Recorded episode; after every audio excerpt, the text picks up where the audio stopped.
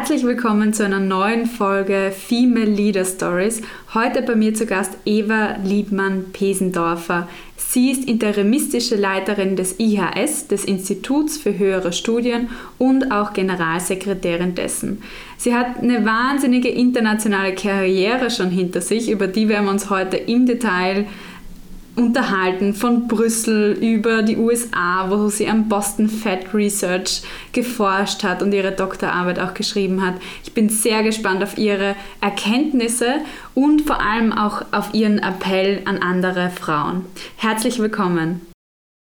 Vielen Dank, liebe Katja, und natürlich auch ein äh, herzliches äh, Hello beim Dabeisein beim heutigen Podcast an alle Zuhörerinnen. Ich freue mich über jede und jeden, der zuhört und äh, ja, mitdiskutieren quasi im Chatforum. Für das sollte man die Zeit, glaube ich, nutzen.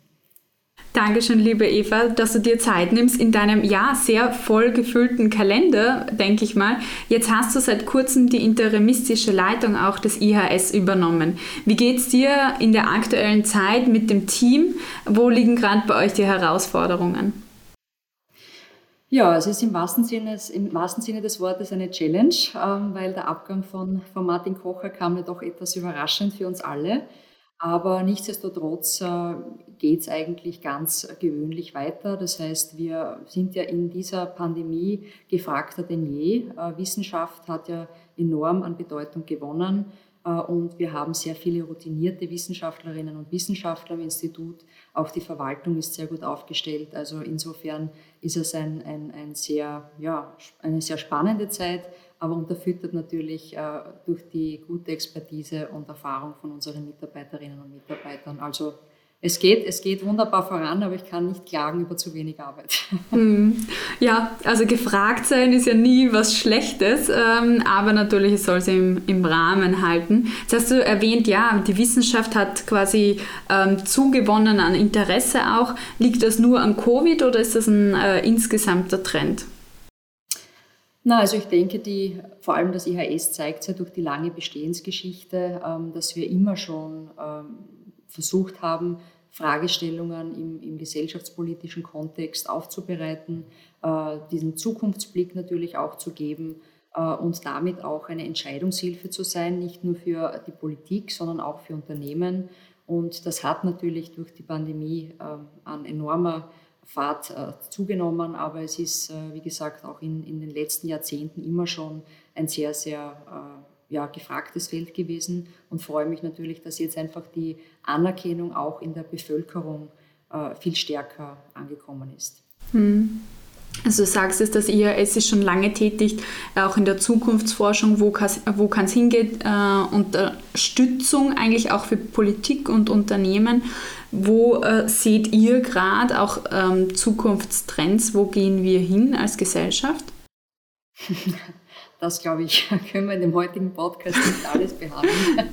ähm, es, es, haben sich, denke ich, in dieser, in dieser Pandemie sehr viele Fragestellungen vielleicht neu äh, ergeben. Mhm. Äh, wir hatten erst unlängst, äh, ich glaube, äh, du hast dich auch kurz einschalten können, ein Webinar zum Thema, wie geht es Frauen in der Pandemie. Also auch das ist ein Thema, ähm, wo wir natürlich schon, schon lange den Finger in die Wunde zeigen durch unsere Plattform für Gender and Diversity am IHS. Ähm, aber nichtsdestotrotz gibt es natürlich neben der ganzen konjunkturellen äh, Entwicklung die Fragestellung, wo sollen wir als äh, Österreich, als Wirtschaftsstandort vielleicht besser werden.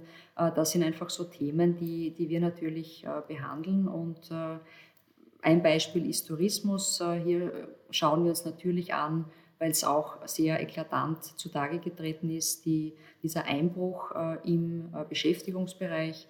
Ähm, und die länger, längerfristige Frage ist hier, denke ich, ähm, die Nachhaltigkeit im Tourismus. Weil äh, jetzt haben wir die Pandemie, eine Gesundheitskrise, aber wir wissen, dass allalong auch eine Klimakrise ähm, herbeikommen wird. Und auch da sind wir gefragt, entsprechende Antworten aufzuzeigen, äh, wie es dann geht mit den Regionen, die sehr stark betroffen wären, beispielsweise von äh, ja, einem nicht mehr verschneiten Tourismusort. Ähm, also das sind Fragestellungen. Also es gibt eine sehr, sehr breite Palette, aber nur Auszüge davon, äh, wo wir uns damit befassen.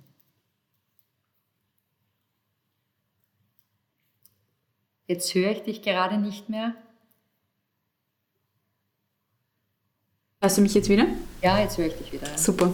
Natürlich geht es um die Gesellschaft als Ganzes, also es wäre zu breit, äh, da insgesamt reinzugehen, aber du hast es jetzt schon kurz angesprochen, ihr habt auch den Bereich Diversity and Inclusion sozusagen und Vielfalt bei euch am IHS und eine kürzlich veröffentlichte Studie auch von Deloitte und Womenta hat ja gesagt, dass neunmal mehr Frauen betroffen sind oder stärker betroffen sind auch von der Krise jetzt in, in puncto beruflicher Entwicklung.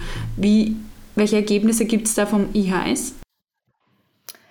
Naja, also wie ich schon angesprochen habe, wir haben ja nicht nur wir als IHS, sondern auch andere Institute äh, wie das WIFO, Uni, Uni, Wien beispielsweise. Es gibt immer wieder auch natürlich, äh, Gott sei Dank, Auftragsforschung, äh, die sich mit dem Thema äh, befasst. Und es hat sich natürlich gezeigt, es sind jetzt mal Momentaufnahmen bzw. Analysen über beispielsweise den ersten Lockdown und da zeigt sich natürlich schon, dass äh, Frauen verstärkt zurückgedrängt wurden ähm, in die klassische Rolle, ähm, sich um die Kinder kümmern, zu Hause bleiben.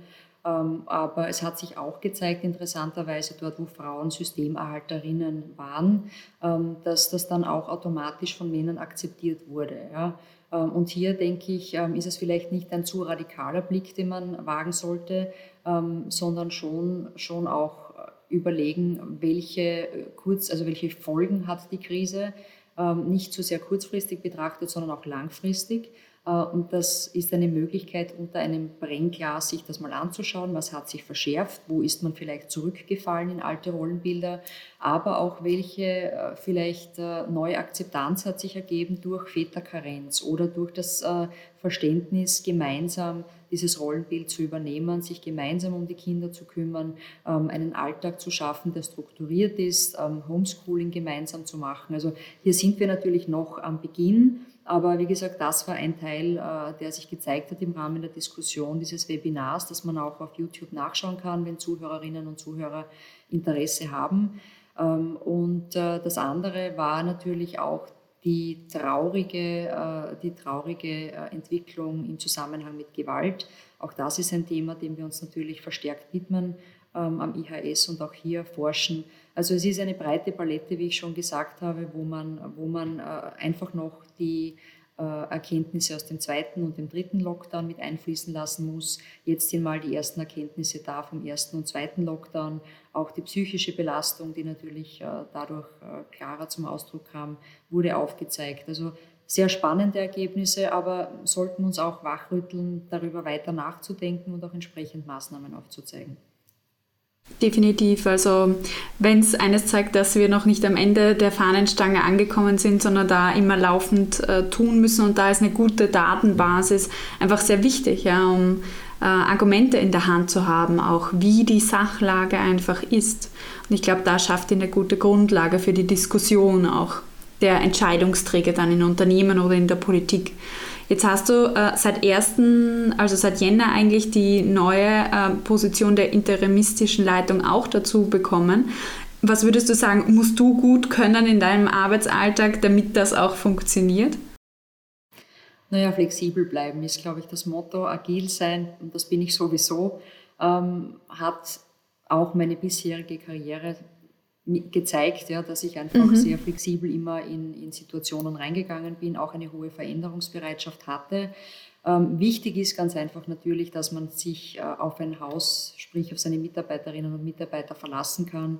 Äh, und das ist am IHS gegeben. Die Mitarbeiterinnen leisten wirklich jeden Tag einen enormen Beitrag, trotz der Krise. Wir waren auch gut aufgestellt, muss ich dazu sagen, äh, in puncto Homeoffice, äh, dass unsere Wissenschaftlerinnen und Wissenschaftler äh, hier weiterhin ihre Beiträge schreiben konnten, aber auch in der Verwaltung. Das möchte ich nicht kleiner äh, reden, sondern es ist ganz wichtig, dass jeder und jede als Baustein eines Ganzen gesehen wird und dass man nur so dann auch einen, einen so großen Tanker wie das IHS, wie ich es immer sage, äh, entsprechend äh, weiter Fahrt aufnehmen kann. Und das ist bis jetzt gut gelungen und äh, denke ich, wird auch bis wir die neue Besetzung haben, die hoffentlich im Herbst anstehen wird, dann auch äh, gut über die Bühne gehen. Mhm. Jetzt hast du gesagt, ja, das IHS ist ein Tanker. Wie groß ist das IHS? Also ich glaube, nicht viele können sich auch darunter was vorstellen. Ja, also wir haben im Schnitt so um die 160, 170 Mitarbeiter, Mitarbeiterinnen. Ähm, das äh, schwankt natürlich, je nachdem, wie die Auftragslage ist, welche Projekte wir haben. Ähm, und äh, ja, das ist natürlich äh, auch ein gestandenes Institut, das über Jahrzehnte gewachsen ist und äh, acht Forschungsgruppen hat. Äh, also das heißt, es ist schon, äh, wir haben schon auch eine geballte Schlagkraft. Das ist ja auch das Feine. Ähm, wir haben es auch gezeigt in der Pandemie. Ähm, natürlich auch, äh, wie Martin Kocher noch bei uns äh, als Direktor war, äh, waren wir sehr gefragt, zu den einzelnen Themen Stellung zu nehmen, aber auch im Gesundheitsbereich. Thomas Cipionka beispielsweise ähm, oder Karin Schönpflug im, im Sinne dieser, dieser Gewalt. Auffälligkeiten in der Pandemie. Also wir sind äh, sehr divers mit unseren Themen äh, und gut aufgestellt und das macht es letztendlich aus. Hm. Und die, der, ja, das Zutun der Baustein jedes Einzelnen macht, äh, macht dann den Erfolg. Das hast du auch schon angesprochen, Flexibilität war schon immer eins deiner Erfolgsgeheimnisse auch in deiner Karriere. Ähm, erklär mir das einmal. Wo warst du denn flexibel in deiner Karriere? Wie, wohin hat dich das gebracht? Wenn ich jetzt alle Stationen aufzähle, glaube ich, dann schaffen wir es heute. Vielleicht die, wo, wo du sagst, Podcast. das ist spannend.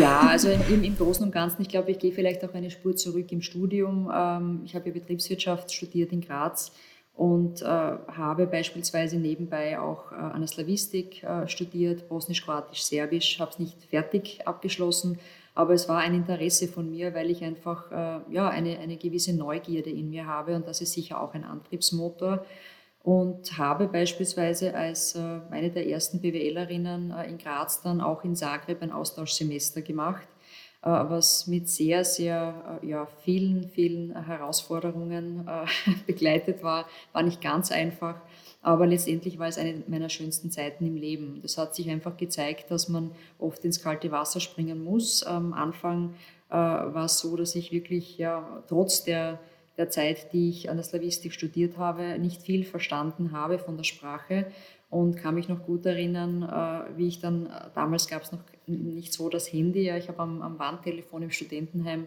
dann zu Hause angerufen und meine Eltern gebeten, ob sie mich nicht abholen mögen, weil Graz ist ja nicht oh. so weit weg von, von Zagreb, ähm, weil es einfach wirklich schwierig war. Ja. Also wenn man die Sprache glaubt zu beherrschen dann kommt man hin und dann hat man Kurse auf Controlling und so weiter. Das war schon eine richtige Challenge.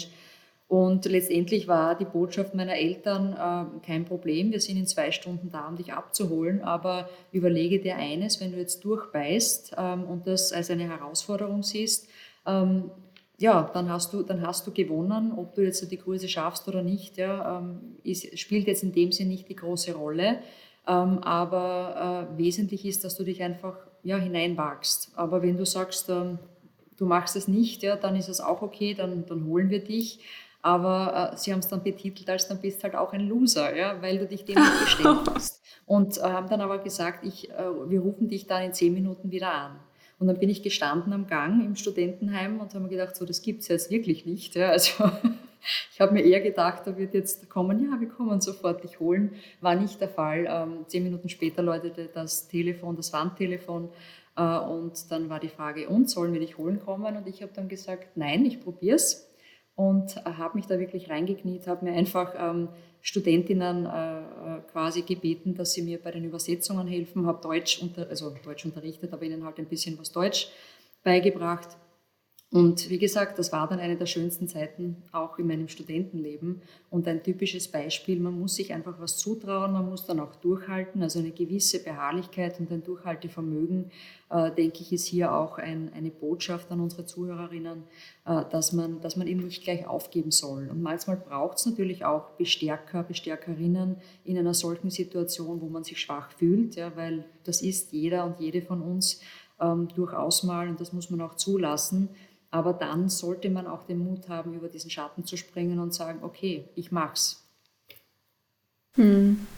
Da ist so viel Wertvolles in der Geschichte drinnen, deswegen möchte ich es kurz nochmal ein bisschen äh, rausholen. Also wahnsinnig äh, Gratulation auch, dass du da durchgehalten hast und da ja drüber gegangen bist über diese Hürde. Ja, es ist ja, das Leben bringt dann immer diese Hürden, vor allem wenn man irgendetwas Großes erreichen möchte, wo man ja vielleicht Angst davor hat, es nicht zu schaffen oder ähnliches, dann kommt diese Hürde.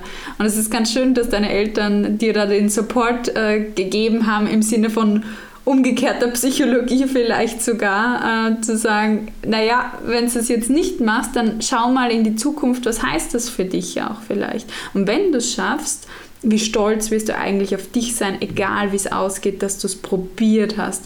Und ich glaube, dieser Stolz, den haben wir alle schon einmal in unserem Leben gespürt, egal wie irgendetwas ausgegangen ist, wenn wir uns wirklich überwunden haben und gesagt haben, so, ich versuche jetzt mein Bestes zu geben dann, dann ist es egal, was rauskommt. Weil häufig haben wir so diese Ausreden auch im Kopf von, na, wir halten uns ein bisschen zurück, dann kann man, kann man nachher noch immer sagen, wir haben nicht unser Bestes gegeben und deswegen ist es so. Ja. Genau, Aber das ist dieses genau. All-In. Richtig. Und wie ging es dann weiter mit der Flexibilität in der Karriere?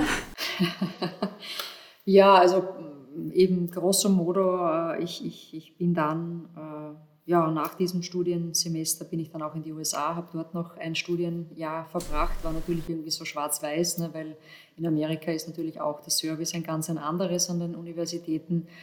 Ähm, aber letztlich ja, war es dann so, dass ich nach dem Studium in Paris gelandet bin, bei einer Investmentbank ähm, und auch dort in einer natürlich ja, sehr starken Männerdomäne ähm, das war in den Zeiten des äh, goldenen Investmentbankings noch, wo viel Kohle floss an Provisionen und dergleichen, nicht an mich, aber zumindest an, an viele im, im Trading, Schad. bin ich mir sicher. Ähm, und auch hier ähm, war die Geschichte die, dass ich, äh, ja, ich war eigentlich Assistentin Marketing Sales, also ich habe Präsentationen vorbereitet für die, äh, für die Verkäufer und Verkäuferinnen und Kundenbetreuerinnen. Und dann kam die Frage, ähm, ob ich nicht äh, auch für Night Trading zu haben wäre, ja, also im Bereich Optionsscheine, Handel für den deutschen, äh, Schweizer und österreichischen Markt, ähm, weil ja, sie bräuchten da Unterstützung und äh, es machen zwar in der Vergangenheit immer nur, immer nur ja, männliche Kollegen, ähm, aber ja, die Frage war, ob ich mir es zutraue. Dann haben wir ein paar so Übungen gemacht und habe gesagt, okay, uh, let's give it a try. Uh, und ja, letztendlich uh, habe ich es dann wirklich geschafft, ohne einen Fehler in den sechs Monaten, in denen ich dort war, auch das Night Trading abzuwickeln. Und als ich ging, habe ich dann vom, vom Obertrader sozusagen, der am Anfang nicht ganz so sympathisch war, aber doch ein großes Lob und Feedback bekommen, ähm, wo die Rückmeldung war, Eva, du kannst jederzeit wiederkommen. Ähm, ich hätte mir das nicht gedacht, dass du das so gut hinbringst, aber Gratulation, hast du wirklich gut gemacht.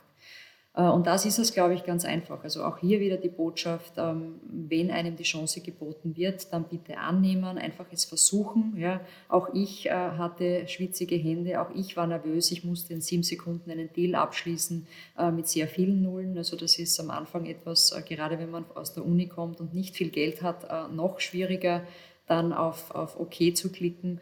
Aber es ist dann alles eine Gewöhnungssache und man wächst hinein, man wächst wirklich mit den Aufgaben, wie man sagt. Und äh, schön ist es dann natürlich, wenn man auch die Bestärkung und das Lob bekommt. Ja, das bleibt leider manchmal aus, aber in dem konkreten Fall, auch hier hatte ich immer wieder Leute, die dann äh, gesagt haben, Schulterklopf, Eva, gut gemacht. Äh, und das hat mich bestärkt und ja, und so ist dann wieder eines ins andere gegangen. Ja, und äh, eben nach dieser Zeit, äh, dann war ich einige Zeit im Ministerium, im Finanzministerium, habe dort einige Stationen absolviert, ähm, Finanzkrise 2008 betreut im, im Büro äh, des Vizekanzlers und Finanzministers zur damaligen Zeit. Und äh, bin dann wieder in die USA, weil es mich halt natürlich auch wieder ähm, interessiert hat, was Neues kennenzulernen. Und äh, habe mir dann in der Zeit gedacht, wo ich an der Botschaft war in Washington, äh, um mir auch anzuschauen, äh, was die Amerikaner so treiben in puncto Finanzmarktregulierung, dann auch die Idee entwickelt, mich eben bei äh, der Harvard Kennedy School zu bewerben. Und äh, ja, das schien wirklich sehr außer Reichweite. Aber auch da habe ich mir gedacht, ja, why not? Ja, probier's, schreib hin, ähm, hm. sammle alle Empfehlungsschreiben und dergleichen. Und mehr als vorbereiten kannst du dich nicht. Und äh, weiß heute noch, wie ich saß äh, und da habe ich gerade an meiner Dissertation nebenbei geschrieben, als ich die E-Mail dann bekam mit dem äh, Yes, you're accepted. Ne? Also das war auch einer der schönsten Momente, wo man so wirklich drei, viermal lesen muss. Äh, äh, ja, es hat wirklich gestimmt. Und das sind einfach so Erlebnisse, die, die vergisst man nie im Leben und bestärken einen wieder, ja, weiterzugehen. Und letzter Punkt dann war natürlich mein Highlight ähm, bei der Boston Fed, also bei der Notenbank. Ähm, auch hier eine de facto ja unreachable äh, Situation für eine Nicht-Ökonomin, eben ich bin BWLerin und habe einfach während dieses einen Jahres an der Kennedy School äh, natürlich viele Kurse besucht im Bereich Kapitalmarkt, äh, Regulierungsfragen und hatte dort den Professor einfach gefragt, habe gesagt, Herr Professor, äh, mein Traum ist es einfach bei der FED zu arbeiten, besteht da eine Möglichkeit, äh, überhaupt hineinzukommen? Und äh, er war sehr offen und, und, und direkt und hat gemeint, ähm, Eva, ähm, es gibt äh, jede Menge Amerikaner, Amerikanerinnen, äh, super Ökonomen, Ökonominnen, die äh, jedes Jahr aufgenommen werden bei der FED. Also ich glaube nicht, dass sie auf dich warten ähm, als BWLerin, aber ja, probieren können wir es gerne. Ich kann dich gerne empfehlen, weil du hast auch wirklich immer brav und, und, und gut mitgearbeitet in den Kursen. Äh, habe mich beworben, hatte mein Interview und wurde auch deshalb genommen, weil ich meine Doktorarbeit geschrieben habe in einem Vergleich Finanzmarktregulierung Europa versus USA nach der Krise. Ähm, also sie suchten jemanden, der ähm, ein Verständnis hat, wie es quasi ähm, over the ocean aussieht und, äh, und die beiden äh, Komponenten zusammenbringt. Und das war einfach in der Situation ein Riesenglück. Und das meine ich auch Glück der Tüchtigen, weil ich habe meine Doktorarbeit neben der Arbeit geschrieben und äh, habe sehr, sehr viel geopfert dafür. Urlaube waren für mich da lange kein Thema. Ähm, und äh, ja, hat sich auch hier ausgezahlt, dran zu bleiben, es zu versuchen, einfach anzusprechen, wo man glaubt, wo man vielleicht Unterstützung bekommen könnte, ähm, in, die Situation, in die Situation hineingehen. Und äh, ja, wenn es klappt, klappt es. Wenn nicht, dann hat man es zumindest versucht. Mhm. Das war jetzt ein Fast Forward über deine Karriere. Da möchte ich so ein paar Mal so ein, einhaken. Ähm, das, also es spricht überhaupt, was nicht, du hast so viel erreicht mit, mit deinem Mut auch, das auszuprobieren und aber auch mit dem Verzicht und dem Fleiß, den du gerade auch angesprochen hast. Ja. Ähm, ich, ich habe so vorher, als du das von dem Day Trading und Night Trading erzählt hast in Paris, habe ich mir gedacht, okay, ist es nicht so typisch, da ist ein Mann am Not und dann wird die Frau gefragt äh, im Sinne von und dann ähm, wird man auch noch überrascht positiv. Wie siehst du das in der Gesellschaft auch heutzutage, vielleicht wenn wir in, in Geschäftsführerpositionen ähm, gehen oder auch jetzt nach der Krise? Werden da vermehrt Frauen jetzt eingesetzt, weil sie sagen, okay, sollen die Frauen das mal richten? Ich glaube, das ist eine grundsätzlich längere Entwicklung. Also es hat sehr viele Komponenten, beispielsweise Frauenquote natürlich, dass man da verstärkt jetzt versucht, äh, in Aufsichtsratspositionen äh, entsprechend diese Quote äh, durch Besetzungen mit Frauen auch zu erreichen. Ähm, das ist vielleicht ein Teil der Geschichte.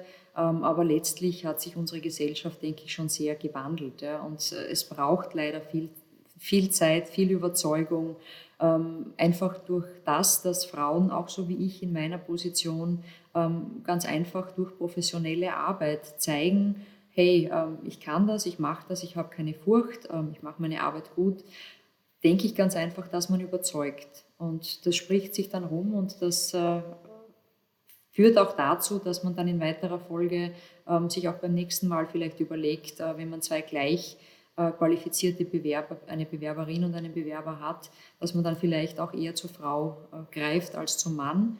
Ähm, das ist schon noch eine gewisse Zeit nötig, denke ich, ja, weil, äh, weil ganz einfach gewisse Besetzungen noch immer sehr stark männerdominiert sind. Aber auch wir im IHS versuchen danach zu trachten, dass wir bei Besetzungen, wie ich immer betone, bei gleicher Qualifikation ähm, dann schon auch den Frauen den Vorzug gibt, um hier in Führungspositionen ähm, im mittleren Management auch dafür zu sorgen, dass Frauen nachrücken. Das, glaube ich, ist, ist die Quintessenz auch für mich aus meiner persönlichen Erfahrung und, äh, und dem, wie ich dazu stehe. Es geht ja auch immer um Role Models, ja, und die generiert man nur, wenn man auch dementsprechend einige Frauen hinsetzt auf Führungspositionen, so wie dich, äh, wo dann andere sehen können, okay, wow, die Eva, die führt da das ganze IHS und 170 Wissenschaftlerinnen und Wissenschaftler und ähm, ist da präsent in dieser Rolle auch. Jetzt ähm, nach Paris ist es dann direkt ins Finanzministerium gegangen, wo du ja auch in Brüssel warst dann für das Finanzministerium. Wie war äh, so nicht, der... Nicht ganz. Nicht nein? ganz. Ich hatte, nein, ich hatte nach dem Studium noch, äh, also wie ich in Paris war bei der Société Générale, äh, bin ich dann eben ins Bundeskanzleramt gekommen, war dort Verwaltungspräsident, äh, Präsidentin wäre schön, äh, Verwaltungsassistentin ähm, im Rahmen der äh, vorherigen Ratspräsidentschaft, also der zweiten Ratspräsidentschaft Österreichs und habe dort äh, sehr viel mitgewirkt, natürlich in, den, in, der Vorbereitung, aber auch in der aktiven Begleitung. Und äh, bin, dann, äh, bin dann dort, äh, dort war auch so eine Situation, die vielleicht ganz spannend ist für Zuhörerinnen und Zuhörer, ähm, war auch dort nach diesem einen Jahr Verwaltungspraktikum natürlich in der Situation, wo ich gefragt wurde, wo möchte ich denn hin? Ähm, und für mich war, das hatte das Ausland immer schon eine große Faszination. Äh, ich weiß heute noch, wie ich äh, schon die Fühler ausgestreckt hatte, ähm, bei AVL in Shanghai äh, zu arbeiten, in der Finanzabteilung, also wollte dort eben zu einem Interview hin und äh, bekam dann dort aber im Bundeskanzleramt auch die Frage, ja, eben, wo willst du hin? Und dann habe ich gesagt, naja, wen möchte ich gerne mal in ein Kabinett, weil das habe ich einfach gesehen, das ist spannend. Ähm, und äh, also, weil ich sehr viel zugearbeitet habe dann auch in der Zeit. Und äh, so hat sich das dann letztendlich auch ergeben. Es äh, waren dann, wie so oft im Leben, ja ein Zufall. Es gab halt Neuwahlen und äh, man hatte im äh, Büro des damaligen Vizekanzlers eben äh, Mitarbeiter und Mitarbeiterinnen gesucht. Ich wurde empfohlen ähm, und habe diese Chance auch hier genutzt. Und das war aber in einer Zeit, wo es noch nicht so Usus war, sage ich mal, dass man sehr stark auf äh, jüngere Mitarbeiterinnen zugreift, sondern da war halt eher ein Pool an älteren Expertinnen und Experten. Ähm, und auch hier ja, war es eine schwierige Zeit, aber die habe ich auch ganz gut äh, gemanagt und mich halt hineingetigert mit Leidenschaft und äh, hm. gut genutzt, denke ich.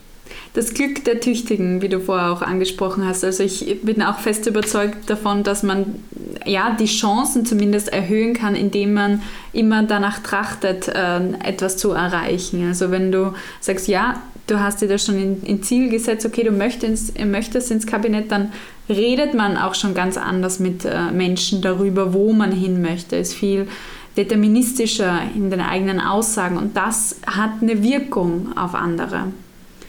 Genau. Und vielleicht, wenn ich eines dazu fügen darf, Katja, ähm, ich finde schon, eines ist mir sehr, sehr wichtig in dem Zusammenhang zu betonen, äh, wenn man Chancen bekommt, ja, und auch in sehr jungen Jahren, dann äh, bitte annehmen, aber auch bitte immer die Bodenhaftung weiterhin bewahren und sich auch für nichts zu schade zu sein. Ja, das äh, meine ich damit, dass man ganz einfach auch bei Aufgaben, die vielleicht nicht so spannend sind, ja, wo man vielleicht nicht äh, sofort äh, dann, weiß ich nicht, in den Medien auftaucht oder äh, mit dem oder der Chefin mit unterwegs sein darf, sondern halt eher im Hintergrund arbeiten muss. Ähm, auch das ist die Macht der kleinen Schritte. Man kann nicht davon ausgehen, immer nur spannende, interessante Aufgaben zu bekommen. Auch ich hatte Aufgaben, äh, die mir manchmal mehr, manchmal weniger Freude bereitet haben. Aber es geht darum, wirklich fleißig zu sein. Und es geht auch anzupacken und, äh, und nicht so sehr äh, sich abgrenzen zu wollen, ähm, that's not my job now in die Richtung, sondern, sondern einfach auch hier in puncto Teamwork. Ja, ähm, manche laden halt dann die Aufgaben ab, aber ähm, das, denke ich, ist einfach auch in jungen Jahren äh, für eine gewisse Zeit okay. Man lernt ja auch dabei was. Man schaut ja wieder hinein in einen anderen Bereich und äh, kann für sich was mitnehmen. Also das ist schon auch ein Appell, ähm, auch an jüngere äh, Zuhörerinnen und Zuhörer gerichtet, dass man, dass man schon auch wirklich ähm, ja, anpackt und äh, wenn es auch nicht unmittelbar mit dem spannenden Handlungsfeld zusammenhängt.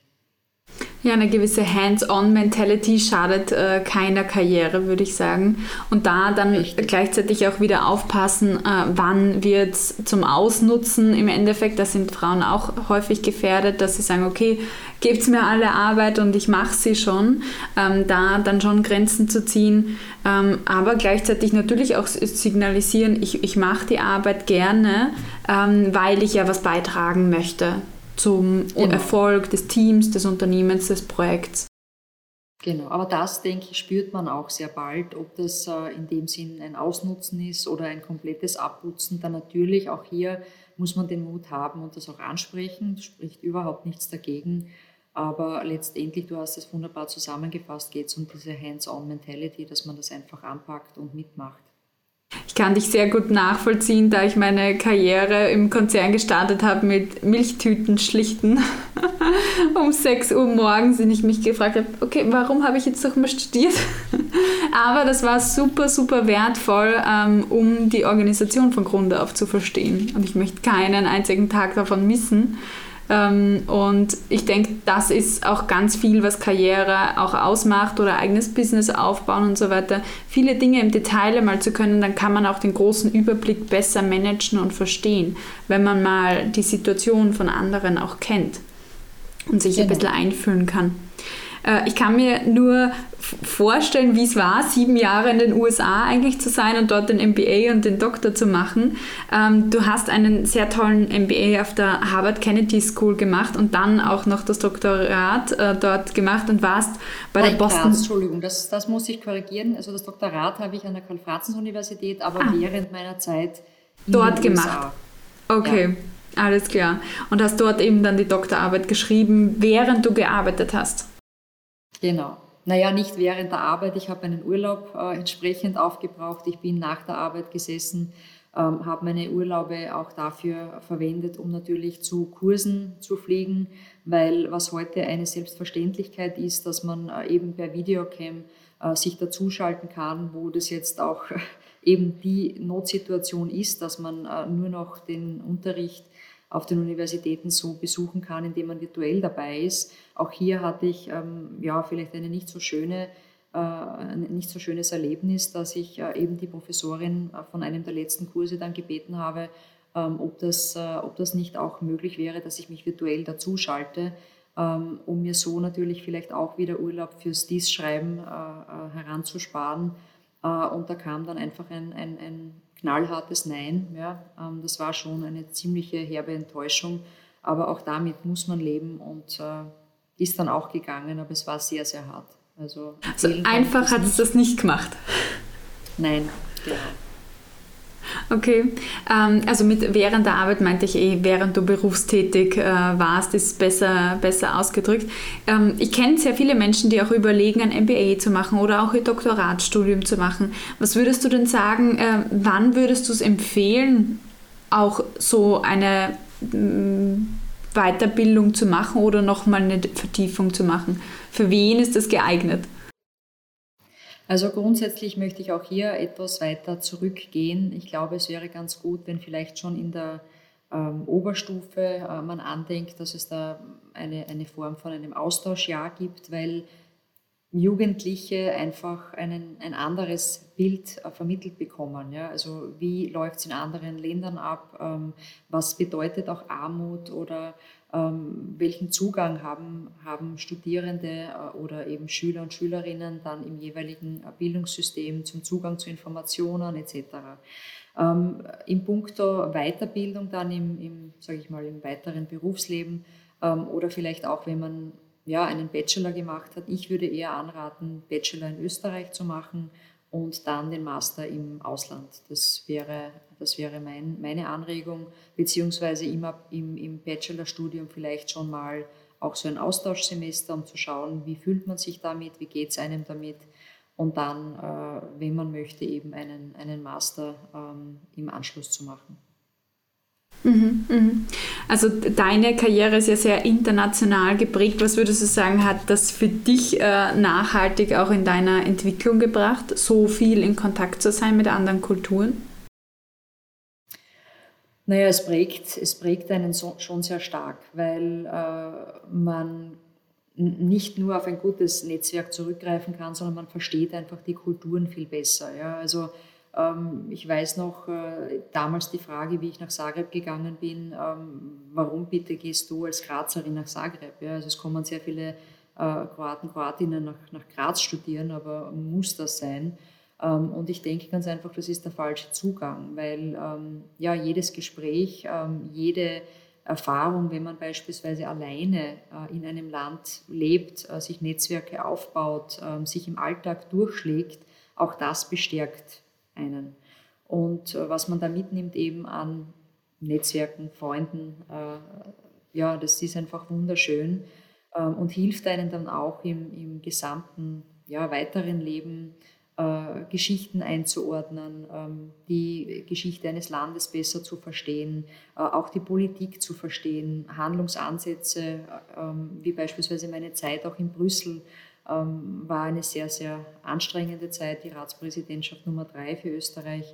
Aber auch hier habe ich sehr, sehr viel mitgenommen, was es bedeutet, mit verschiedenen Mitgliedstaaten äh, ja, gemeinsame Initiativen voranzubringen, äh, sie zu überzeugen, sie zu verstehen, woher kommen sie. Also all das, die Kultur, die Geschichte eines Landes kann man am besten verstehen, indem man auch in dem Land lebt, sei es auch nur für kurze Zeit.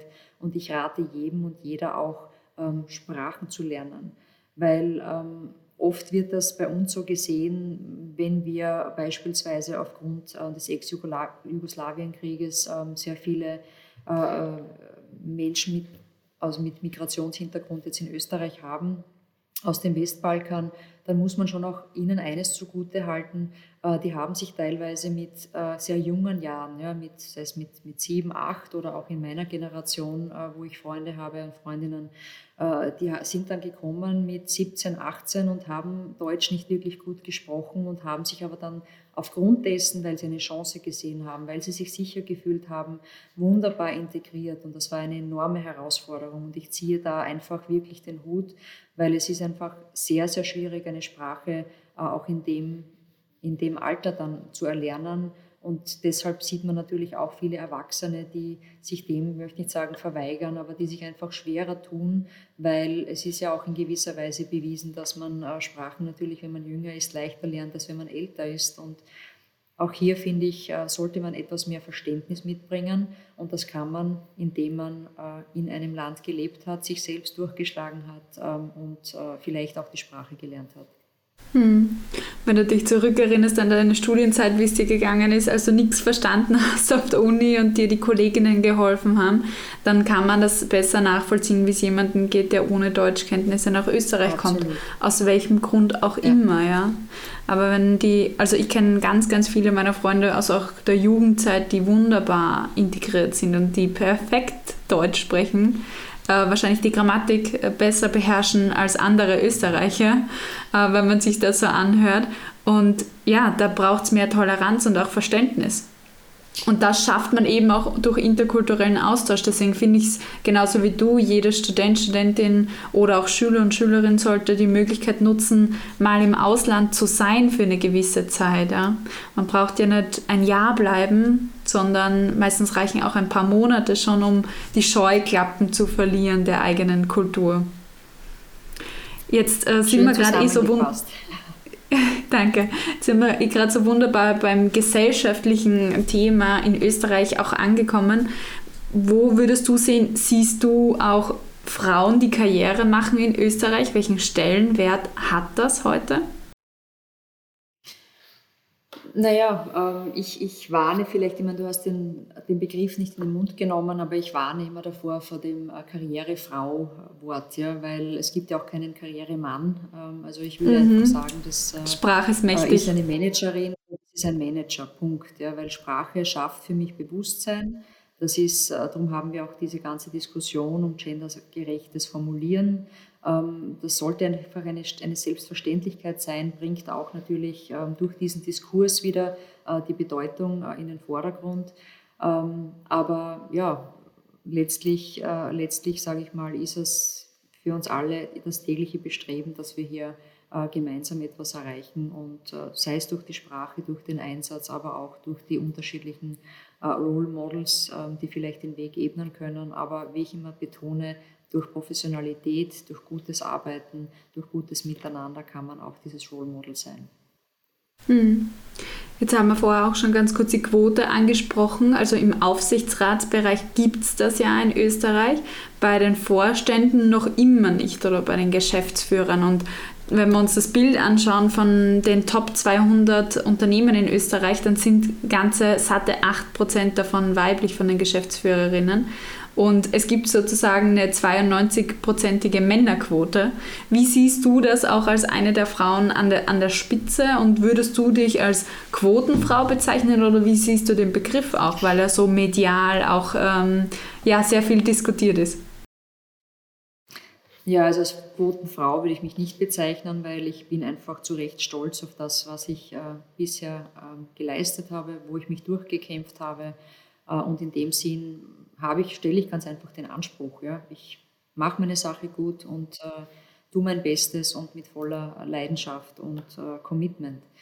Und äh, ja, wie ich sage, es gibt natürlich noch viel zu tun, das ist keine Frage, aber es wird zunehmend äh, mehr zu einer Selbstverständlichkeit, dass man dann einfach sagt, okay, ähm, nehmen wir doch äh, eine Frau mit dem und dem Background auch in unseren Vorstand auf. Die Problematik erscheint mir viel mehr, ähm, dass wir eben diesen besagten Karriereknick haben, wo dann ähm, ab einem gewissen Zeitpunkt natürlich die Frage gestellt wird, äh, ob man Kinder haben möchte und wenn man Kinder hat, wie bringt man das alles unter einen Hut. Auch hier lohnt sich, denke ich, ein Blick. Es ist ja auch allseits bekannt, ob in Frankreich oder in den skandinavischen Ländern, ähm, dass man äh, Crashes, also Kinderkrippen organisiert, wo es dann die Möglichkeit gibt, auch ein ja, Baby mit drei, vier Monaten dann in so eine Crash äh, zu geben. Das ist in Frankreich eine absolute Selbstverständlichkeit und ich habe auch eine gute Freundin in Paris, die hat das auch äh, selbst so gemacht, auch ihre Eltern hatten das so gemacht und sie hat zu mir immer gesagt, Eva, ich verstehe eure, äh, eure Ängste nicht in Österreich. Ähm, ich habe keinen, unter Anführungszeichen, Schaden davon getragen ähm, und es ist einfach äh, eine absolute Erleichterung. Ich kann meinem Job nachgehen und widme mich dann aber im, im Sinne von Quality Time dann auch meinem Kind. Und es ist sicher nicht einfach, das bestreite ich nicht. Aber diese Möglichkeiten, denke ich, sollten einfach verstärkt umgesetzt werden. Also Kinderbetreuungen ausbauen, aber auch ähm, das Verständnis äh, Väterkarenz stärker anzunehmen. Auch hier sind Unternehmer und Unternehmerinnen gefragt, ähm, dass das auch eine Selbstverständlichkeit wird. Denn wenn, wenn man hier nicht mehr diskutieren muss, ob Mann oder Frau, äh, in die, in die Karenz geht äh, und das übernimmt oder sich vielleicht auch abwechselt, auch das gibt es ja, ähm, dann zeigt sich, dass man schon wieder einen Schritt vorangekommen ist. Und je mehr man darüber spricht und je mehr man ähm, dann auch Vätern zuhört, die das gerne getan haben und sagen, das war so eine Bereicherung für mich und ich kann nur jedem äh, das entsprechend empfehlen, ja, dann ist das auch eine schöne Botschaft, ähm, die vielleicht auch jetzt an unsere Zuhörer gerichtet etwas, äh, ja, etwas noch mehr Werbung braucht, ähm, damit das allalong auch ein Erfolgsmodell wird. Hm. Ja, also es ist sehr viel mit Belastung irgendwo ähm, konnotiert, das Thema Familie auf allen äh, Ebenen für, für Frauen, die eigentlich beruflich auch vorankommen wollen. Ähm, und es ist schön, dass du dieses Beispiel gebracht hast von deiner Pariser Freundin, die sagt, naja, mir selber hat es auch nicht geschadet, äh, des, deswegen ist die Haltung auch eine ganz andere. Also das, was uns eigentlich immer beeinflusst, ist ja auch die Bewertung dessen, weil wir denken, okay, Kinder sind dort alleine und so weiter. Nichtsdestotrotz wird die Diskussion noch immer nicht mit Männern geführt, sondern äh, ausschließlich nur mit Frauen und wie sie dann damit umgehen, ob sie das Kind in die Krippe geben oder ob sie zu Hause bleiben oder eben nicht. Ähm, und ich denke, da ist Island zum Beispiel ein ganz gutes Beispiel, die äh, die Karenzzeiten aufteilen zwischen Männern und Frauen und wenn der Mann die Karenzzeit nicht nimmt, dann verstreicht sie. Dann ist sie halt weg. Ja, also das ist dann der Nachteil des individuellen Paars im Endeffekt. Ähm, ich möchte vielleicht nochmal zurückkommen auf, auf, auf dich selber im Sinne von, wie siehst du ähm, dich als Geschäftsführerin auch äh, in eurem Unternehmen? Wie ist dein Zugang auch zur Mitarbeiterführung? Äh, ja, also letztlich glaube ich, ist es, äh, ist es sehr wichtig. Ähm, das habe ich auch mitgenommen aus meiner eigenen Kindheit, äh, eine gewisse Kultur der Begründbarkeit. Ja es war bei uns zu Hause eigentlich Usus, äh, dass man, äh, wenn man etwas haben wollte, äh, das versucht hat auch zu erklären, zu begründen, warum. Und, und nicht, wenn ich das jetzt nicht bekomme, ja, dann gehe ich in mein Zimmer und dann weine ich, sondern bitte überzeuge mich. Sag mir, warum ist das jetzt so wichtig für dich? Ähm, so haben unsere Eltern uns einfach erzogen und das hat mich schon sehr stark geprägt und habe ich sicher auch hier mitgenommen. Also ich bin nicht jemand, der partout von vornherein ein Nein sagt zu gewissen Vorschlägen, sondern im Gegenteil, ich höre mir das auch gerne an. Also ich denke, das Zuhören ist ganz, ganz wichtig. Ähm, aber entsprechend dann auch eine Entscheidung zu treffen auf Basis dessen, was vorliegt. Und wenn man zuhört, wenn man die Argumente dann abwägt, ähm, dann kommt man, denke ich, auch zu einer ganz guten, äh, zu einer ganz guten Entscheidung. Und äh, letztlich ja, braucht es natürlich dann auch einen Mut, eine gewisse Veränderungsbereitschaft, eben die ganz anfänglich angesprochene Flexibilität, ähm, sonst hätte ich die Situation ja auch nicht meistern können. Ähm, und äh, dann ja, braucht man natürlich noch eine Portion Glück und dann sind eigentlich alle Ingredienten zusammen, ähm, damit das alles funktioniert. Hm. Ich glaube, Zuhören ist eine ganz wichtige Eigenschaft von Liedern, so wie du auch schon gesagt hast. Mal anhören, was, warum ist das jetzt gerade wichtig, weil man hat ja selber nicht immer alle Informationen auch, um direkt eine Entscheidung fällen zu können. Und dann auch mal das beste Argument gewinnen zu lassen, äh, ist sicherlich ein guter äh, Zugang. Es ist interessant, wie du das auch verknüpfst, wie du das gelernt hast äh, in, in frühen Kindertagen und jetzt aber als Geschäftsführerin oder ja, ähm, Generalsekretärin auch anwendest ähm, bei der IHS. Kommt immer so dieses, äh, dieses Thema, Mitarbeiter sind wie Kinder in, dem, in dem Zusammenhang. Zu, bis zu einem gewissen Grad stimmt das auch, ähm, weil man auch vorsichtig umgehen muss, auch mit, mit Mitarbeitern und denen zuhören muss, zugestehen muss, aber auch Regeln aufstellt. Also du hast mir im Vorgespräch auch gesagt, du kannst schon mal tough auch wirken in deinem Leadership. Woher kommt das? Wann bist du tough? Naja, wann bin ich tough? Ähm, ich denke, das äh, Wort würde ich vielleicht eher setzen wollen durch Klarheit. Ähm, ich bin, kein, ich bin keine Freundin von dem Herummauscheln. Ja, das äh, bringt letztlich nichts. Oft braucht man eine gewisse Zeit, um über etwas nachzudenken. Ähm, das äh, dauert vielleicht manchen auch etwas zu lange, das kann durchaus auch sein, aber bei schwierigen Entscheidungen muss man schon auch ja, in, in sich hineingehen und, und sich selbst auch zuhören, bevor man dann eine derartige Entscheidung trifft. Aber diese Toughness würde ich eben eher sagen, ähm, ja, ich habe eine klare Vision, ähm, ich, ich glaube in den meisten Situationen zu wissen, wohin die Reise gehen soll. Äh, höre mir aber immer wieder auch die Argumenten der, der Gegenseite oder eben der Mitarbeiterinnen an äh, und versuche dann eben eine Entscheidung zu treffen. Und manchmal ist sie halt nicht so, wie sich Mitarbeiterinnen das wünschen, ähm, aber da muss man diesen, diesen Blick auch etwas trennen zwischen, was hat eine Geschäftsführung an Entscheidungen zu treffen äh, und was ist im Sinne natürlich auch des Miteinanders, wo man vielleicht sagt, naja, auf einer persönlichen, menschlichen Komponente ähm, könnte man dies oder jenes noch berücksichtigen. Das Leben ist leider nicht immer ein Wunschkonzert, manchmal gelingt es und man kann sehr viele Punkte auch gemeinsam unterbringen, aber manchmal muss man auch äh, entsprechende Entscheidungen treffen, die vielleicht ja, nicht so viel Anklang finden, die vielleicht auch wehtun. Ähm, und dann mag das so rüberkommen, als dass man eben tough ist, aber äh, letztlich ist auch ein Mann nicht tough, wenn er Entscheidungen trifft, sondern er ist auch zielorientiert, ähm, er ist entscheidungsfreudig ähm, und ist klar. Und so würde ich mich auch selbst beschreiben, weniger als äh, ja, eine taffe Managerin, sondern ich weiß einfach oder glaube zu wissen in meiner Situation, äh, welche Entscheidungen getroffen werden müssen.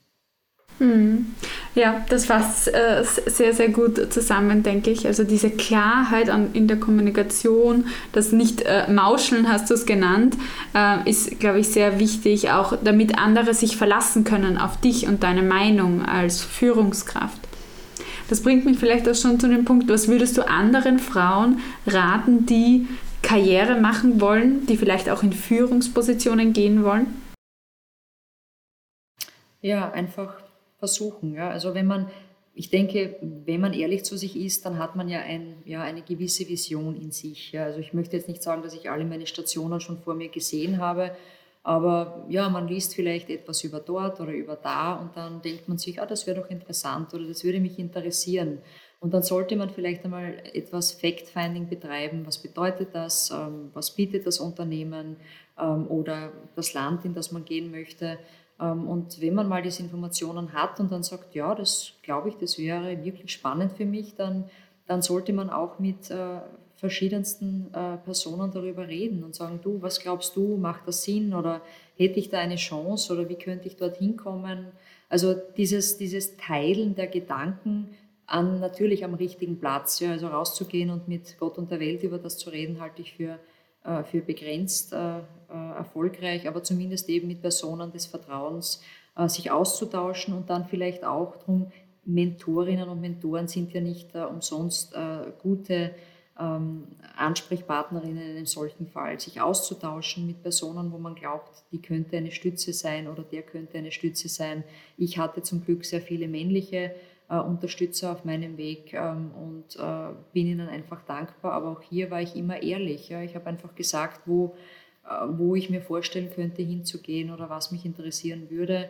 Und dann habe ich meine weiteren Hausaufgaben gemacht. Also einfach nur, dass man eine Empfehlung bekommt, ist zu wenig. Man muss sich einsetzen, man muss sich vorbereiten. Ähm, und dann ist es, auch das hatte ich schon erwähnt, die Macht der kleinen Schritte. Das ist einfach etwas, was sich auszahlt. Und dann hat man oft noch diese Portion Glück dazu. Deshalb sage ich Glück der Tüchtigen. Dann äh, geht oft das eine auf. Ja, manchmal geht es auch nicht, aber man kann zumindest sagen, I tried. Mhm. Ja, danke schön, Eva, für diesen Aufruf auch, äh, es zu versuchen und der Vision aber auch Taten folgen zu lassen im Sinne von Fact-Finding. Ich finde den Begriff ganz schön, den du verwendet hast, nämlich such einmal ein paar Fakten, jetzt recherchiere, schau dir einen Arbeitgeber an, schau dir ein Projekt genauer an. Das heißt ja noch nicht, dass du dich entscheiden musst, aber hier mal eine Informationsgrundlage zu schaffen, da spricht die Wissenschaftlerin oder ähm, ja, die Researcherin in dir, ähm, die sagt, ja, schaff dir mal Informationen, dann kannst du evidenzbasierte Antworten auch geben zu, zu, zu deiner eigenen Vision. Und dann die Gedanken und mit Mentoren, Mentorinnen. wenn ich da einhake und natürlich seinem Herzen zu folgen. Das meinte ich vorhin mit, man eine, hat eine gewisse Vision, ähm, dass es einfach auch richtig anfühlt. Ja? Weil es bringt nichts, wenn man etwas äh, versucht zu erreichen, mit dem man dann auch keine Freude oder keinen Spaß hat, weil letztlich ist das auch in meinem Job mit sehr vielen Stunden verbunden und das muss man dann auch gerne mögen ähm, sonst schafft man das auch nicht, wenn man die Freude nicht daran hat. So ist es, ja. Es muss auch äh, Freude machen, was du tust. Ansonsten machst du es meistens nicht so gut und auf jeden Fall nicht so gern. Und dazu ist das Leben fast zu kurz, um irgendwas so viel zu machen, was man nicht gern macht. Ähm, eine Folgefrage vielleicht noch dazu. Wie hast du das für dich immer festgestellt, auch was dir Freude macht, wenn du vor einer Entscheidung gestanden bist? Naja, in jüngeren Jahren habe ich mich natürlich beratschlagt mit meinen Eltern, auch Geschwistern. Ähm, ganz einfach eben Beispiel damals äh, im, Bundeskanzleramt äh, diese Entscheidung dann auch dort zu bleiben. Es war ja nicht so, dass ich dann von einem Tag ins andere ins äh, Kabinett gewechselt bin, sondern ähm, ja, hatte auch diese Entscheidung, will ich nicht doch nach Shanghai gehen. Und äh, innerlich hatte ich halt den Drang, ins Ausland zu gehen, habe dann aber letztlich mich mit meinen Eltern beraten und die haben dann gemeint, ähm, wäre vielleicht doch ganz gut, diese Chance zu nutzen, wenn sie sich dir bietet. Ja, es hat, ich hatte keine Garantie, aber habe auch hier dann versucht, okay, dann versuche ich es natürlich. Und äh, bei anderen äh, weiteren Stationen, also auch wie beispielsweise mit Brüssel, das hatte ich natürlich auch mit meinem Mann besprochen. Ähm, auch das äh, war eine sehr, sehr ähm, herausfordernde Tätigkeit, ähm, wo man ganz einfach sechs Tage die Woche arbeiten muss. Ja, da besteht keine andere Möglichkeit im Rahmen einer Ratspräsidentschaft, einer so intensiven Zeit da noch ganz viel Privatleben zu haben. Auch da braucht man dann die Stütze und die habe ich in meinem Mann wirklich gefunden und dem bin ich wirklich sehr, sehr dankbar, weil äh, letztlich ist es auch sehr, sehr wichtig, dass man im privaten Umfeld glücklich ist. Ähm, dann kann man auch gewisse, ich möchte nicht sagen Probleme, aber doch auch gewisse Herausforderungen im beruflichen Alltag gut oder besser bewältigen. Und ähm, da hängt es einfach vom jeweiligen ähm, Lebensplan ab, ob das jetzt Freundinnen sind, ob das die Eltern sind, die Geschwister oder der Partner oder die Partnerin. Ähm, das ist etwas, äh, wo man dann ja, gemeinsam auch eine Entscheidung treffen kann oder man nimmt einen Input mit für eine Entscheidung und weiß dann, das passt zu mir. Hm, ja, also man kann aus jedem Gespräch, wenn man zuhört, was lernen, egal ob das Mitarbeiter sind, Partner, Mentorinnen und da was mitnehmen für, für den eigenen Weg, einen Input, der einen weiterbringt. Ich glaube, was du sagst, ist noch ganz wichtig, eine Stütze sich zu schaffen, in welcher Form das auch immer ist, ein Support-System auch aufzubauen an Kollegen, Kolleginnen, aber auch im privaten Bereich, die einem helfen bei der eigenen Vision, ja, die man sich dann hoffentlich äh, erlaubt zu träumen. Und wer sich es noch nicht erlaubt, der kann gern zu mir kommen. in, dem Sinne, in dem Sinne würde ich auch sagen, Dankeschön für das Gespräch, liebe Eva. Danke, dass du uns mitgenommen hast in deine Welt und in deine Karriere und gezeigt hast, ja, wie Mut auch aufgehen kann in beruflichen Erfolg. Absolut. Mut äh, verändert alles, sage ich immer. Also bitte an alle Zuhörerinnen und Zuhörer, traut euch was zu, packt es an und dann wird es gelingen. Alles Sehr Gute. schön. Dankeschön. Danke, liebe Eva. Danke, Katja. Sharing is caring. Kennst du jemanden, der diese Karrierestory unbedingt hören muss? Dann teile jetzt gleich den Female Leader Stories Podcast mit ihr oder ihm.